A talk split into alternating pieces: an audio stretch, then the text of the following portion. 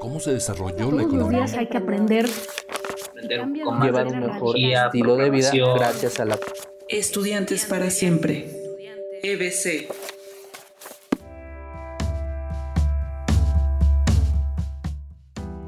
Hola a todos nuestros escuchas. Bienvenidos al podcast Estudiantes para siempre EBC.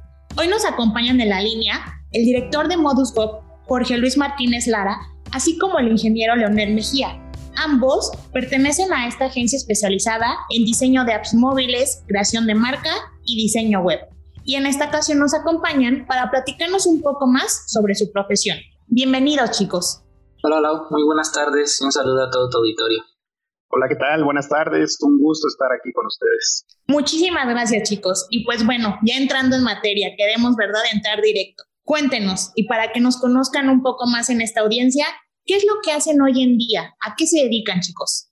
Sí, Lau, gracias. Pues mira, principalmente nosotros ayudamos a lo que son pequeños empresarios a rediseñar lo que es su marca y de ahí nos metemos un poco a la parte tecnológica, sobre todo porque vivimos en un mundo digitalizado donde se requieren justamente, ¿no? Desde las aplicaciones móviles, diseño de páginas web o hasta diseño de aplicaciones web, ¿no? Que podrían venir siendo lo que son todas las plataformas pues principalmente nosotros ayudamos a nuestros clientes a que ellos se puedan digitalizar, pero también que ellos tengan un buen look and feel, ¿no? Y con todo lo que es la experiencia de usuario que está muy en boga, en esa parte es donde nosotros nos especializamos, Lau. Perfecto. Y a ver, Leonel, cuéntanos, ¿qué haces hoy en día? ¿Qué te dedicas? Sí, claro, con gusto. Mira, principalmente yo soy ingeniero en software y ya llevo bastante tiempo dedicándome a esta pues maravillosa carrera Realmente inicié, como quien dice, desde abajo, creando pequeñas páginas web. Eh, sin embargo, a través de los años, pues ha ido en aumento, pues mis conocimientos, no solo para ofrecer al cliente final una mejor experiencia, sino también por eh, pues crecer mis conocimientos profesionales. Actualmente yo me dedico a desarrollar software en diferentes ámbitos, no solo en aplicaciones móviles, sino también actualmente ya está muy de moda lo que es la nube. Es un tema que, pues todo el mundo maneja. Sin embargo, a nivel eh, aplicaciones, pues necesitamos cada vez tener en principio mayor conocimiento, experiencia para que pues toda la información que los clientes capturen pues esté debidamente eh, pues confiable y, que no vaya a sufrir ciertos ataques, ¿no? Hablamos de, de hackeos informáticos, entre otras cosas. Entonces, actualmente yo me dedico desde el diseño, la creación, el desarrollo, también he participado en la parte de liderar equipos para pues llevar eh, toda esta parte pero ya a algo ya más estructurado. Me encuentro también en un área muy padre que se llama DevOps y esta parte de DevOps está en auge, está en auge y es algo muy padre y más cuando empezamos a, visualizar cómo es que un simple desarrollo, una aplicación móvil, la debemos de llevar hasta el orden productivo. Por ejemplo, imagínate un banco un banco, a final de cuentas, eh, tiene su equipo de desarrollo, pero a final de cuentas también hay que pasar todo ese desarrollo a un área donde debe de ser testeada y posteriormente al área productiva, en donde pues básicamente ya el cliente final, tú como usuario de ese banco, pues vas a utilizar esa aplicación móvil. Entonces ahorita yo también ya estoy involucrado en todo ese tipo de procesos y pues me encanta, me encanta esta área. Perfecto, chicos. Bueno, creo que esta pregunta ya me la respondieron un poco, ¿verdad? Claro está, pero me gustaría también conocer qué es lo que más les gusta de su profesión. Pues una de las cosas súper importantes que me gusta acá es la innovación tecnológica. Día con día necesitamos sí o sí estar, eh, primero que nada, actualizados. Día con día eh, salen nuevas cosas de diferentes empresas, diferentes tecnologías y nosotros como informáticos, a final de cuentas, necesitamos sí o sí estar a la vanguardia. Se dice por ahí que si en algún momento tú dejas de estudiar, por ejemplo, un año en cuestiones tecnológicas, ese año te va a dar un retraso por lo menos de 10 años tecnológicos, ¿no? Entonces necesitas día con día estar visitando este, pues lo nuevo, ya sean blogs o páginas oficiales, en donde necesitas en principio entender qué es lo nuevo y cómo lo puedes aplicar a lo que estás haciendo actualmente. Entonces, eso es una parte importante y es lo que más me gusta de mi carrera. De alguna forma, el estar siempre actualizándome, siempre buscando mejoras, siempre, esta parte de ser autodidacta debe de ser algo nato en nosotros y eso me gusta. Entonces, creo que eso es lo principal, el principal motivo por el cual pues me, me encanta esta carrera. Sí, a mí también, complementando lo que dice Leonel, pues prácticamente a mí lo que me gusta es que es, vives en un mundo totalmente tecnológico y todas las facilidades que te brindan, ¿no? Por ejemplo, trabajar a distancia, que puedes igual tú medir tus tiempos, igual si tú quieres estudiar más a profundidad, pues bueno, todo lo encuentras en Internet y prácticamente hoy en día el mercado pues lo está demandando. Entonces, creo que son de las grandes cosas que a nosotros nos gusta y nos complementa, ¿no? Como profesionales ya en la industria. Perfecto, muy bien chicos. Pues ¿qué creen? Yo ya estoy cada vez más intrigada platicando con ustedes. Ahorita Leo comentaba acerca de que obviamente si un eh, estudiante deja, no sé, la universidad un año, regresa, pero ya el, retraso tecnológico es este, de 10 años. Y también con esta parte que comentas, Jorge, de, pues, del mercado demandante, ¿verdad? Claro está. Pues quisiera hacerles una pregunta que creo que esto les va a funcionar muchísimo a nuestra audiencia. Al comienzo de su carrera, obviamente hace muy poquito tiempo, ¿qué hubieran ustedes eh, querido saber antes de poder entrar o de poder pisar la universidad? Eh, fíjate que una de las cosas, y es algo que ahorita admiro mucho, es precisamente este tipo de contenido, este tipo de podcast, en donde de alguna forma se aceleró debido a una pandemia, ¿no? Ahorita hacemos este tipo de material. Sin embargo, eh, hace algunos años, eh, pues, y no es mucho, ¿eh? estamos hablando de hace ocho años, diez años tal vez, eh, no existían este tipo de contenidos, pero pero a veces era muy, ¿cómo te diré? Era muy restringido o no tenía mucho auge. Sin embargo, actualmente ya tenemos esto al alcance de, un dispositivo y, pues es, fenomenal porque tú te enteras eh, basado en experiencias de otras personas, pues cómo puede ser el mundo, ¿no? Eh, y es algo que en su momento me hubiese encantado de alguna forma que alguien me, me platicara, ¿no? O sea, ¿cómo es tu experiencia ya laboral?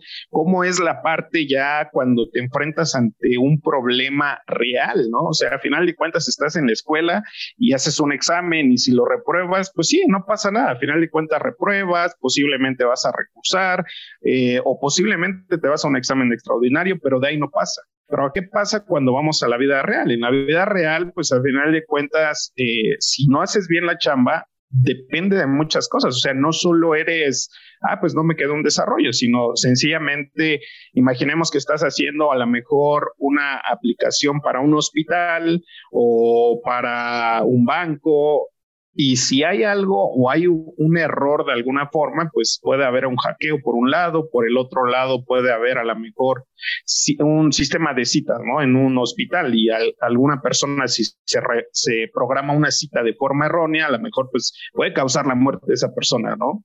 En un caso extremo.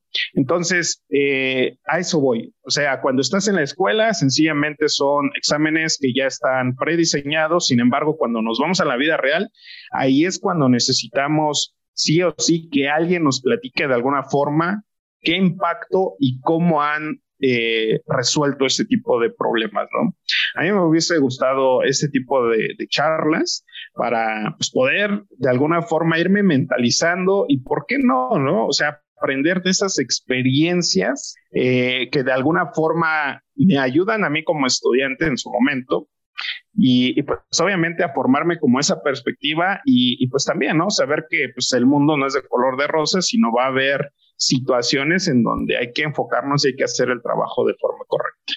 Entonces, eso es lo que, lo que me hubiese gustado.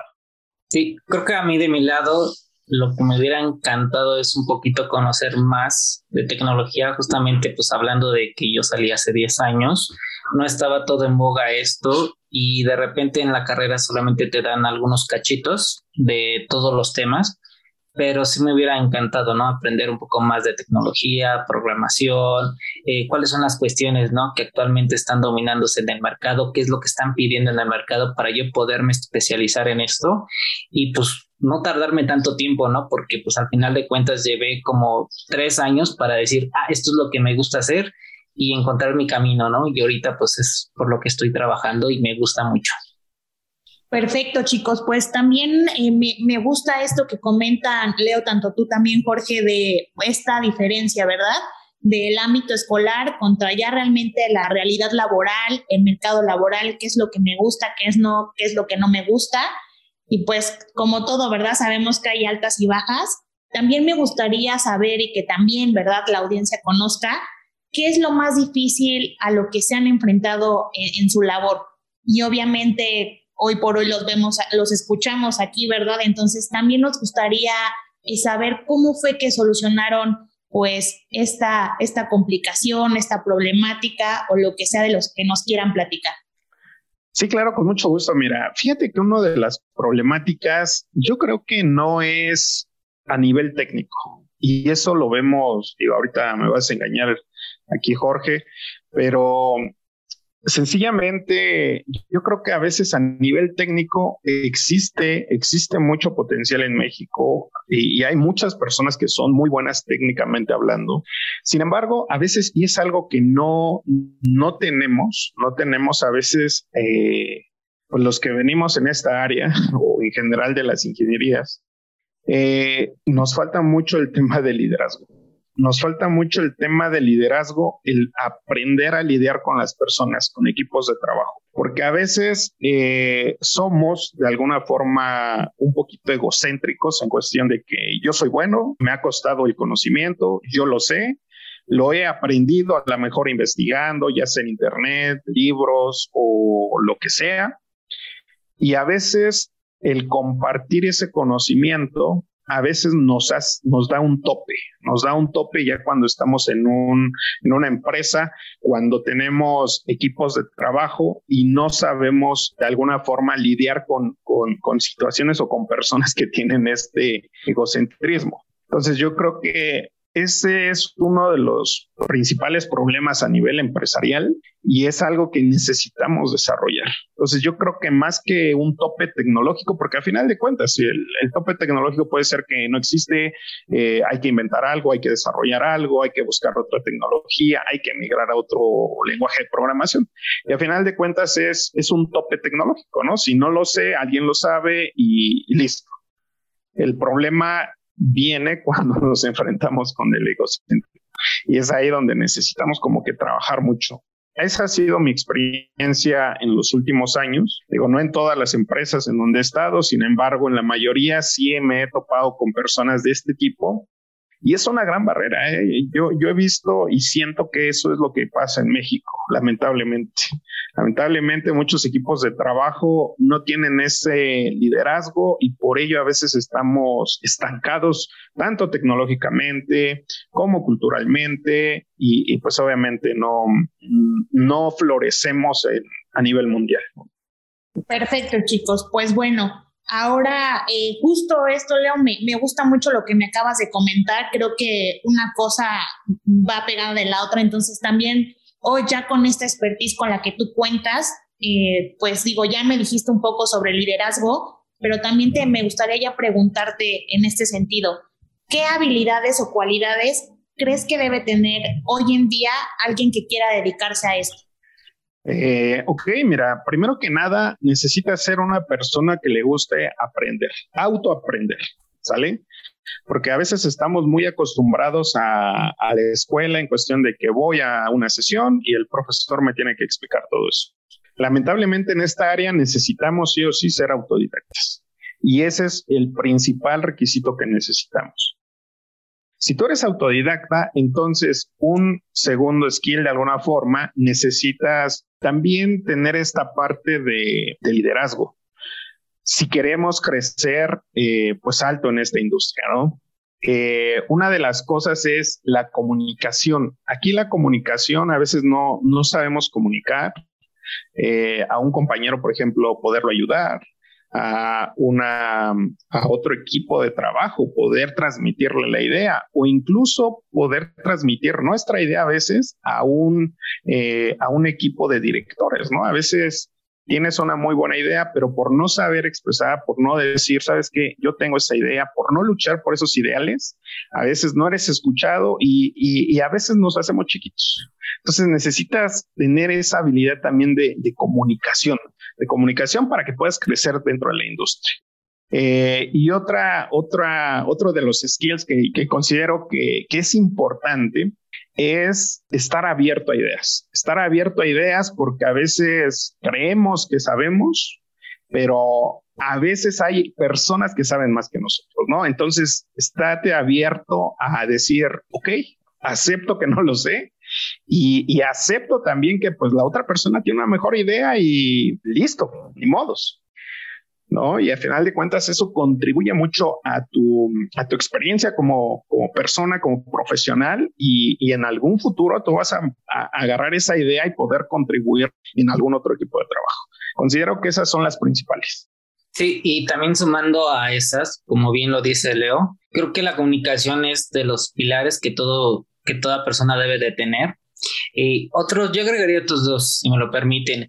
El otro es una visión 360, que realmente uno tenga la capacidad de ver más allá del problema también la solución, pero cómo das esa solución 360 de inicio a fin, porque a veces nada más nos quedamos con una parte del problema y no vemos que a veces nuestro cliente, nuestro compañero o a veces el mismo director, este, pues él está viendo una parte más holística y ahí es donde necesitamos tener justamente pues esa, esa, habilidad para observar qué hay más allá, ¿no? De lo que nos están pidiendo a nosotros. Eso yo lo agregaría como, como primer punto. Y el segundo igual va relacionado mucho a lo que es la comunicación, pero también es la negociación, como lo decía Leo. Oye, yo a veces tengo que hablar con un director o con mi jefe y tú tienes que tener esa capacidad de comunicar tus ideas y después de poderlas vender. Entonces, creo que son de las cosas que cuando tú ya eres autodidacta, entonces vas a poder competir en el mercado y así igual poderte enfrentar a grandes retos y pasarlos como si nada. Perfecto, chicos. No, pues muchísimas gracias. No, yo creo que ya pensándolo bien, ¿verdad? Hasta que creo que me equivoqué de profesión, pero no hablemos de eso ahorita, ¿verdad? Sino más adelante. Y ahora quisiera preguntarles también, ya que estamos hablando de todo auge, también pues obviamente seguimos y esperemos que estemos pronto a salir de una pandemia. ¿Cómo es que visualizan el futuro de su profesión? Creo que hay mucho futuro, mucho futuro en esto de la tecnología, porque actualmente, si bien hay muchas cosas que ya se están volviendo obsoletos, a veces ya hay, de hecho, hay, apareció un artículo apenas que la inteligencia artificial está de alguna forma desplazando a los desarrolladores de software. Y, pero también decía una nota, ¿no? O sea, está desplazando a aquellos desarrolladores que no están actualizados, porque a final de cuentas, ¿quién le va a dar mantenimiento a la IA, ¿no? A la inteligencia artificial. Entonces, eh, hay mucho potencial en esta área y nos vamos a, enfocar mucho a la inteligencia artificial. Sé que a lo mejor se puede oír muy futurista, pero, pero no lo es tanto. O sea, estamos hablando, por ejemplo, de un, eh, de un Tesla que ya es un coche automático, entonces dentro lleva algoritmos de inteligencia artificial, ¿no? Entonces, más eh, en los próximos años va a haber mucho auge en esta parte y va a impactar a todas las áreas, independientemente del lenguaje de programación que estén eh, usando, se va sencillamente a migrar a, a inteligencia artificial. Entonces hay mucho potencial, hay mucha carrera por delante, porque a final de cuentas hay principios que todavía no están escritos y pues, ¿por qué no? A, lo mejor podremos ser algunos precursores de, escribir esos principios y, pues potencializar, ¿no? Potencializar pues la tecnología no solo en México, sino a nivel mundial. Creo que hay mucho potencial y hay mucho futuro en esta área. Sí, creo que aquí, bueno, para los que nos están escuchando, uno tiene que estar siempre atento a las tendencias del mercado. Tiene que estar leyendo, observando qué cosas son las que están saliendo actualmente en la tecnología y cuáles están siendo disruptivas y se están logrando. De las cosas que, por ejemplo, hoy en día vemos, ¿no? Es, por ejemplo, todo lo que tiene que ver con blockchain y que ahorita está muy de boga, ¿no? Con la situación que estamos presentando y cuál es ese beneficio que está aportando a la humanidad. Otro de los puntos que también viene en boga, pues es todo lo que es las computadoras cuánticas, ¿no? Que igual ya se están haciendo estas pruebas y vienen a revolucionar mucho el tema de la tecnología. Las cosas se van a empezar a procesar más rápido, Pero aunado a esto, ¿no? También hay que cuidar la parte pues negativa, ¿no? Oye, ¿cómo vamos a enfrentar también estos retos? Porque primeramente quienes tienen estas capacidades son luego las primeras potencias y uno aquí en México pues tiene que afrontarlas de otra manera, tiene que estar leyendo cosas en inglés, ¿no? Por ejemplo, porque pues son, son los primeros artículos que llegan a salir. Entonces uno tiene que estar siempre alerto, ¿no? No, no podemos estar como quietos, ya aprendí algo, este, cuando ya viene algo por, por delante, ¿no? Entonces creo que esa es mi, mi recomendación, Lau. Perfecto, chicos. No, pues muy interesante, oigan. Bueno, hablando, eh, retomando un poco lo que dice tanto Leo como tú, eh, Jorge, pues esta parte, ¿verdad? Que digo, yo también, saben, tengo otra formación profesional, pero escucho inteligencia artificial, escucho esto de computadoras cuánticas y realmente me empiezo a asustar un poco, ¿verdad? Porque yo hace muchos años vi la película Yo Robot y dije, no, un día nos va a pasar eso y vamos a terminar ahí. Ya ahorita que me lo comentan, me empiezo a asustar un poco pero también quisiera yo preguntarles, pues obviamente siguiendo toda esta línea, ¿qué mito común sobre su profesión pues les gustaría desmentir en este momento? Creo que uno de los mitos que he escuchado mucho es que somos antisociales.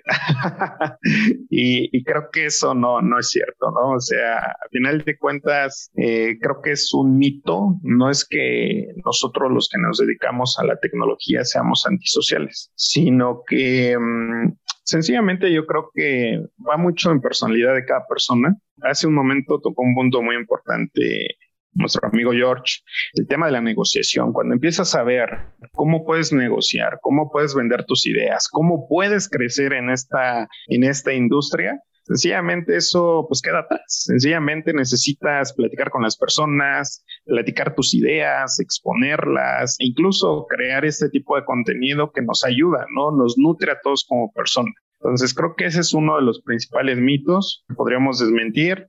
¿Algún otro mito que tú tengas, amigo George?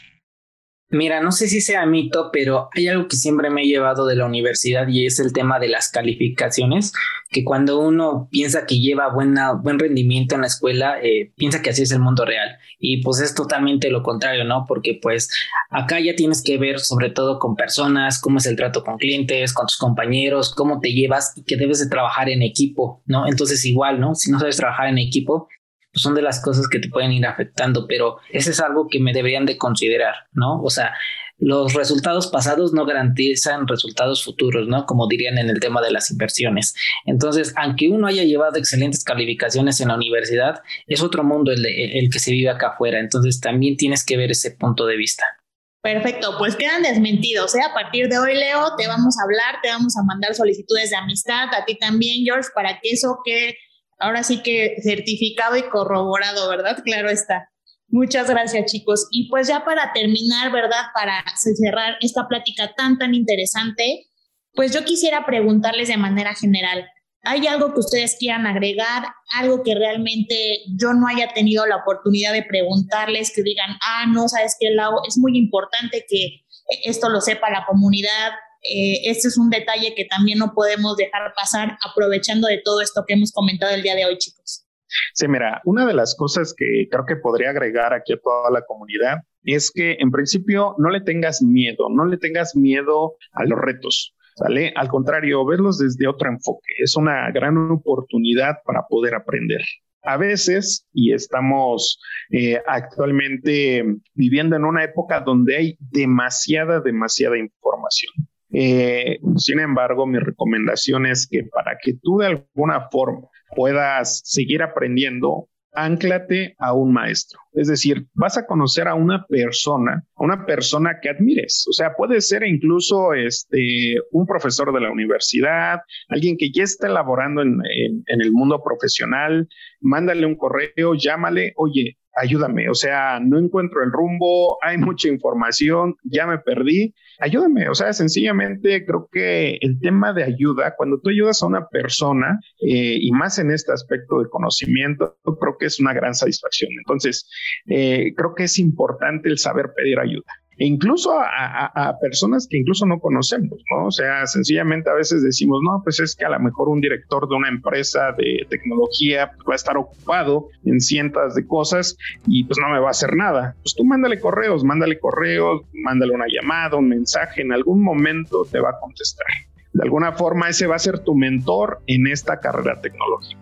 Entonces, sencillamente, no tengas miedo de preguntar, anclate a un maestro, pregúntale que te guíe y verás que durante mucho tiempo, más allá de una amistad, que muy posiblemente se dé, pero al final de cuentas también te va a dar mucho, mucha perspectiva para no perder el rumbo y más en esta época. Eso es lo que yo agregaría a esta plática. Sí, la verdad es que un buen mentor es fascinante, la verdad es que nosotros lo hemos vivido.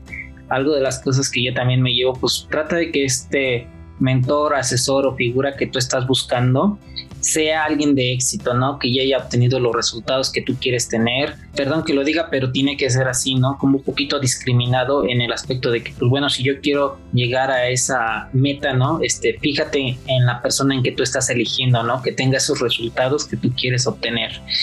Otra de las cosas que pues también yo me gustaría agregar, ¿no? Este mentor tiene que ser tu guía para que igual te dé la oportunidad de fracasar, pero también que te ayude a levantarte inmediatamente. Entonces, como dice, ¿no? Tienes que fracasar muchas veces para poder levantarte y así obtener experiencia. Entonces, no todo se construye rápido y aunado al último, al último punto, Lau, es siempre, siempre que tengas esta visión empresarial, que es lo que yo le recomiendo a todos los que nos están escuchando, cuando tú tienes una visión empresarial, ya sea que sea de tu empresa o estés trabajando para una empresa, vas a ver cómo cambia tu desarrollo personal, porque empiezas a ver con los ojos de un empresario y empiezas a ser parte de un equipo realmente y dices, vale, esto es lo que yo estoy contribuyendo y esto es lo que estoy aportando a la sociedad y a la humanidad. Entonces, tener esta visión empresarial te va a ayudar a entender sobre todo a tus compañeros y a tus líderes, ¿no? Cuando tú estás en una fase inicial de tu carrera. Creo que eso es lo único que agregaría a la... Perfecto, chicos. No, pues muy, muy interesante. Eh, a mí no me queda más que agradecerles por su tiempo, agradecerles eh, el estar aquí en esta, en esta emisión. Eh, estoy muy, muy segura de que esta información les va a ser de mucha ayuda a nuestra audiencia. Les agradezco muchísimo nuevamente tanto Jorge como Leonel y también muchísimas gracias a todos los que nos acompañan en este episodio. Recuerden que nos pueden seguir en todas nuestras redes sociales, nos encuentran como EBC Academia y nos vemos hasta la próxima. Muchas gracias chicos. Gracias Lau. Gracias Leo, gracias Jorge. Estudiantes para siempre es una producción de la Escuela Bancaria y Comercial a cargo de la Dirección Académica. Gracias por escucharnos.